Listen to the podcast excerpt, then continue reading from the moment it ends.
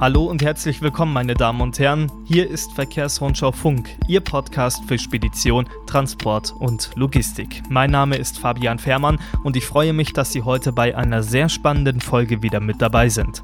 Heute haben wir ein Thema, das im Logistikbereich gerade sehr hoch diskutiert wird, und zwar die Verteilung der Corona-Impfstoffe in Deutschland. Unser Gesprächspartner ist Wolfgang Albeck, der Geschäftsführer des Logistikunternehmens Transoflex. Schön, dass Sie eingeschaltet haben. So langsam aber sicher ist ja abzusehen, dass wir bald größere Mengen an Corona-Impfstoff bekommen. Das ist schön, allerdings die Impfstoffe helfen uns gar nichts, wenn sie nicht bei den Impfzentren und oder bei den Hausärzten landen. Die Logistikexperten von Transoflex stellen schon heute den Transport von Corona-Impfstoff in Bayern sicher. Herr Albeck, Sie wurden kürzlich in einem Beitrag der Welt am Sonntag zitiert. Da hatten Sie Kritik geäußert wegen der völlig offenen Anforderungen für Logistiker bei der Verteilung von den Impfstoffen. Sie haben dann, so geht es zumindest aus dem Artikel hervor, eine Anfrage an das Bundesgesundheitsministerium gestellt, die aber wohl bisher unbeantwortet blieb. Ich sag mal so, da scheint ja irgendwo etwas im Argen zu liegen, oder? Naja gut, also wir haben ja letztes Jahr schon, also wir haben letztes Jahr schon versucht, äh, mit, mit dem Bundesministerium äh, Kontakt zu kriegen, äh, auch wegen der Transporte. Und ähm, also zweimal haben wir konkret dorthin geschrieben und versucht, Kontakt zu kriegen. Und wir haben immer so eine, eine Zweizeiler-Antwort bekommen, einmal von einem Berater, dass sie sich melden würden, wenn sie Bedarf hätten.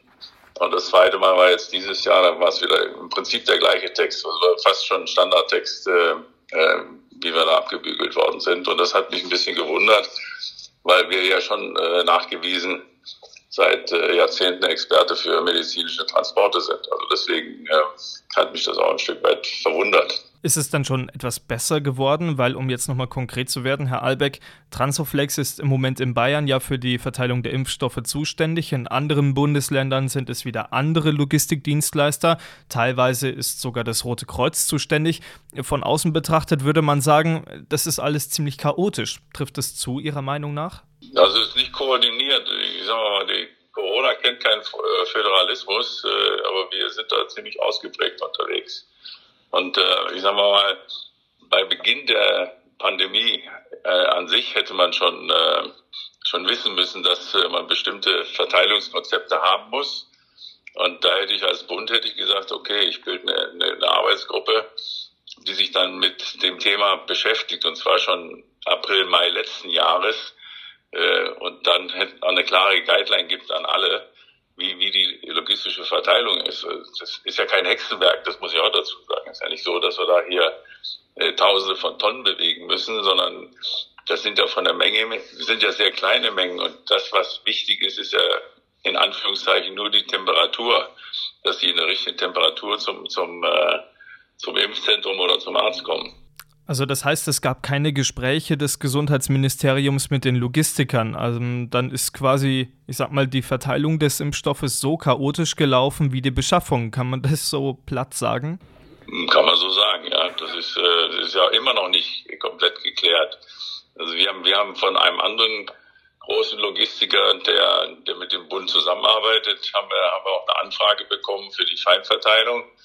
Äh, dann haben wir angefangen, ein Konzept zu machen und dann drei Tage später gesagt, nee, nee, wir ziehen die Anfrage zurück, äh, weil wir kriegen es auch nicht. Und äh, ein paar Tage später lese ich dann, dass er es doch gekriegt hat, aber jetzt wieder auf einem anderen Weg macht. Also scheint irgendwie etwas ja, chaotisch zu sein, wie wir es schon gesagt haben. Jetzt sind Sie ja, wie schon mehrfach angesprochen, auch in Bayern tätig. Hier scheint das Ganze ja ganz gut zu funktionieren, oder?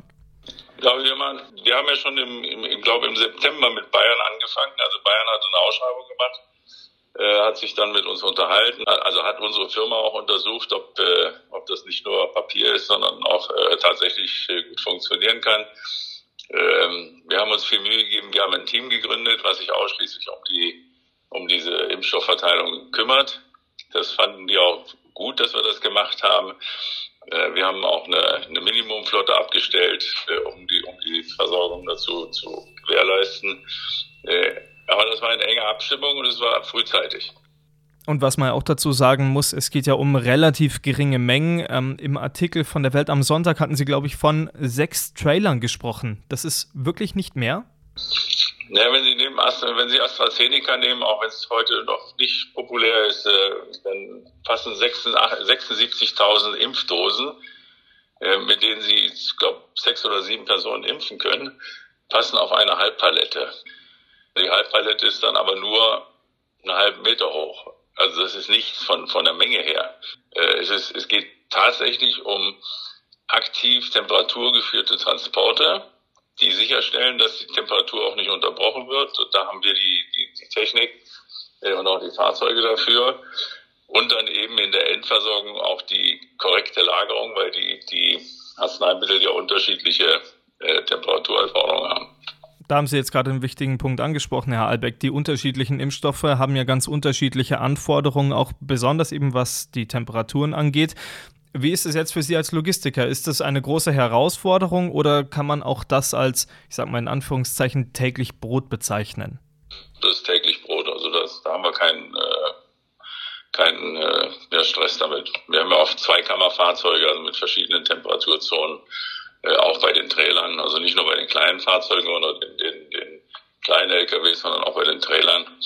Ähm, sind die getrennt dann, die Kammern, und da können verschiedene Temperaturen eingestellt werden äh, wird dann auch überwacht, äh, einmal digital und dann auch noch mit Papierstreifen, falls äh, die IT ausfallen sollte. Also diese Systeme, das ist kein das ist Tagesgeschäft seit Jahren. Mhm. Haben Sie von den Kollegen aus den anderen Bundesländern gehört, ob es bei denen auch so reibungslos funktioniert?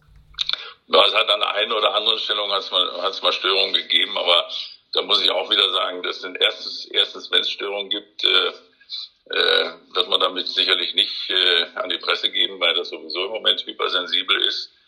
Und die Störung, die es gegeben hat, also sie war nicht äh, in Anführungszeichen lebensbedrohlich. Das ist äh, also es hat sich jetzt, es hat sich jetzt eingerüttelt, äh, äh, wie es halt immer ist, wenn, wenn, wenn, wenn man ein Geschäft eine Weile macht. Und äh, jetzt sollte man nur äh, mit der mit der Feinverteilung dann an Ärzte und so, da sollte man dann schon auch mal ein ganz konkretes Konzept haben, wie man das machen möchte. Also wenn man das zusammenfasst, würde das heißen, die Logistik steht und funktioniert, es fehlen aber der Impfstoff und ein vernünftiger Verteilungsplan. Genau. Ja gut, die Impfzentren sind da, die sind leer zum großen Teil. Also wenn ich hier bei mir im Dorf gucke, dann äh, haben die gerade mal einen Tag geimpft, jetzt äh, wahrscheinlich, weil sie keinen Impfstoff mehr haben.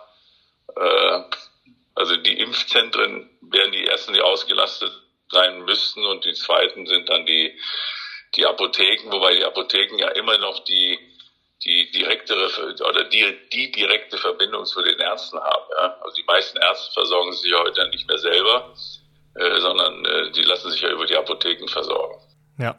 Ähm, ein anderes Thema vielleicht noch, Herr Albeck, ähm, kommen wir zum Stichwort Sicherheit. In einem anderen Beitrag ging es mal um mögliche Überfälle auf Corona-Impftransporte. Wenn wir uns jetzt mal das Feinverteilungsgeschäft anschauen und das mal so ein bisschen runterrechnet, dann bekommt ja jeder Hausarzt von einem Transport irgendwie vier Impfdosen ab. Äh, wie ist es bei Ihnen als Logistiker? Macht man sich wegen dieser relativ geringen Mengen, die da transportiert werden, irgendwie Sorgen oder so? Ja, das ist, das ist, also ich sag mal, wenn, wenn ich, wenn ich eine Halbpalette habe oder so eine, oder eine Ganzpalette, dann verstehe ich das. Ich verstehe auch, wir haben ja auch zwei, zwei Logistikläger für diese Impfdosen in, in, in Bayern, also davon da, wo wir auch dann verteilen. Äh, die zwei Läger sind natürlich gesichert. Ja, aber da, da lagert ja auch wesentlich mehr Stoff. Ja, da haben wir einen direkten Kontakt, also direkte Linie zur Polizei und ein Alarm, ein extra Alarmaufschaltungssystem, also dass da nichts passiert. Da habe ich eine Menge, die sich lohnen würde, in Anführungszeichen, äh, äh, ja, wegzunehmen. Hat solche Vorfälle bei Ihnen schon gegeben oder Versuche in der Art? Nö, das ist, äh, gut, die, die Sachen sind auch gesichert. Okay, das ist doch schon mal gut zu hören. Ähm, was uns auch noch interessieren würde, Herr Albeck. Ähm, wie schätzen Sie die ganze Situation persönlich ein? Über die Logistikseite haben wir ja schon gesprochen, aber was denken Sie als Privatperson über die ganze Impfthematik? Jetzt gab es ja vor kurzem auch noch die Situation mit dem kurzfristigen Impfstopp von AstraZeneca. Äh, weinen Sie uns ein, was geht Ihnen da bei dieser ganzen Thematik durch den Kopf? Äh, es ist schlimm, was wir hier machen. Also ich sag mal, dieses, dieses Hin und Her ist, ist nicht besonders gut und äh, äh, man hat ja ausgerechnet, dass äh, je länger wir das verzögern, das ja auch dazu führt, dass noch mehr Menschen sterben.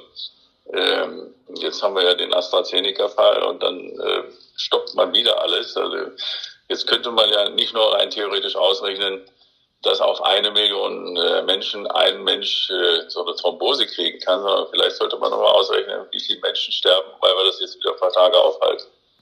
Ich, ich, war, ich war ja auch schon mal in meinem Leben ein oder zweimal im Krankenhaus und äh, da sind, da sind Leute an, an ganz anderen Sachen gestorben. Also da geht einer mit, mit, mit einer Armverletzung rein, das war übrigens mal ein Niederlassungsleiter von uns, der kam nicht mehr raus. Der hat eine Blutvergiftung gekriegt, ist gestorben. Äh, da, hat, da würde auch jeder sagen, das kann normal nicht passieren. Also Sie können, Sie können nicht, ja, das war eine, war eine Entscheidung, die finde ich, die finde ich schlimm, weil die wird wieder zu mehr Toten führen am Ende. Ja, das darf man jetzt aber schon auch als ich sag mal, offene Kritik an Gesundheitsminister Jens Spahn und Co. verstehen, oder? Ja, man sollte den Logistikern das überlassen, äh, für so eine Verteilung äh, zu sorgen und nicht, nicht über Berater. Das ist, also ich hätte, ich hätte ein Gremium zusammengerufen äh, und hätte das Gremium gebeten, da ein Konzept zu machen und das frühzeitig, also schon letztes Jahr im, im April oder im Mai, äh, hätten wir genug Vorlauf gehabt, dann hätten wir das alles in Ruhe machen können. Ähm, wir hätten, also wir, wahrscheinlich die anderen Logistiker auch, hätten auch sicherlich Leute abgestellt, um das zu machen. Äh, und das für einen, für einen vernünftigen Preis. Äh, also von daher nicht gut gelaufen. Ja, das kann man so sagen und ich glaube auch, dass das die Meinung vieler ist, die da von außen drauf schauen. Wenn wir jetzt ähm, in die Zukunft schauen, Herr Albeck, haben Sie als Logistiker vielleicht schon was gehört, wann es genug Impfstoff geben soll, dass die ganze Geschichte so richtig Fahrt aufnimmt? Also das wissen wir nicht. Also wir haben keine Ahnung, wann, wann tatsächlich äh, genügend Impfstoff da ist oder wann, wann wir mal einen in Anführungszeichen Regelbetrieb haben, also wo wir wissen, dass wir jeden Tag kontinuierlich äh, auch richtig versorgen können. Also wie gesagt, in Bayern haben wir ja die haben wir ja die zwei Läger, die versorgen ja auch Bayern. Äh, äh, da ist auch noch Stoff da, aber der geht halt auch irgendwann zu Ende. Das weiß keiner es gibt im Internet ja diese äh, Impfdatenrechner. Ich habe das auch mal ausprobiert und teilweise ist es echt verrückt. Da landet man irgendwo im Jahr 2022 teilweise und irgendwie macht sich so ein bisschen die Stimmung breit, dass das ja auch für manche Menschen tatsächlich auf diesen Zeitpunkt hinauslaufen könnte. Ja, ja, gut.